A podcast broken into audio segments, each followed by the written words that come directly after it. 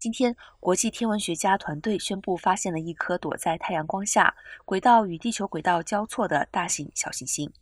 在遥远的未来，或许有微弱的几率可能撞上地球，引发数百万年来前所未见的灭绝事件。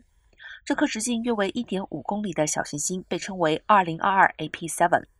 是在因为太阳光而难以监测到物体的区域发现。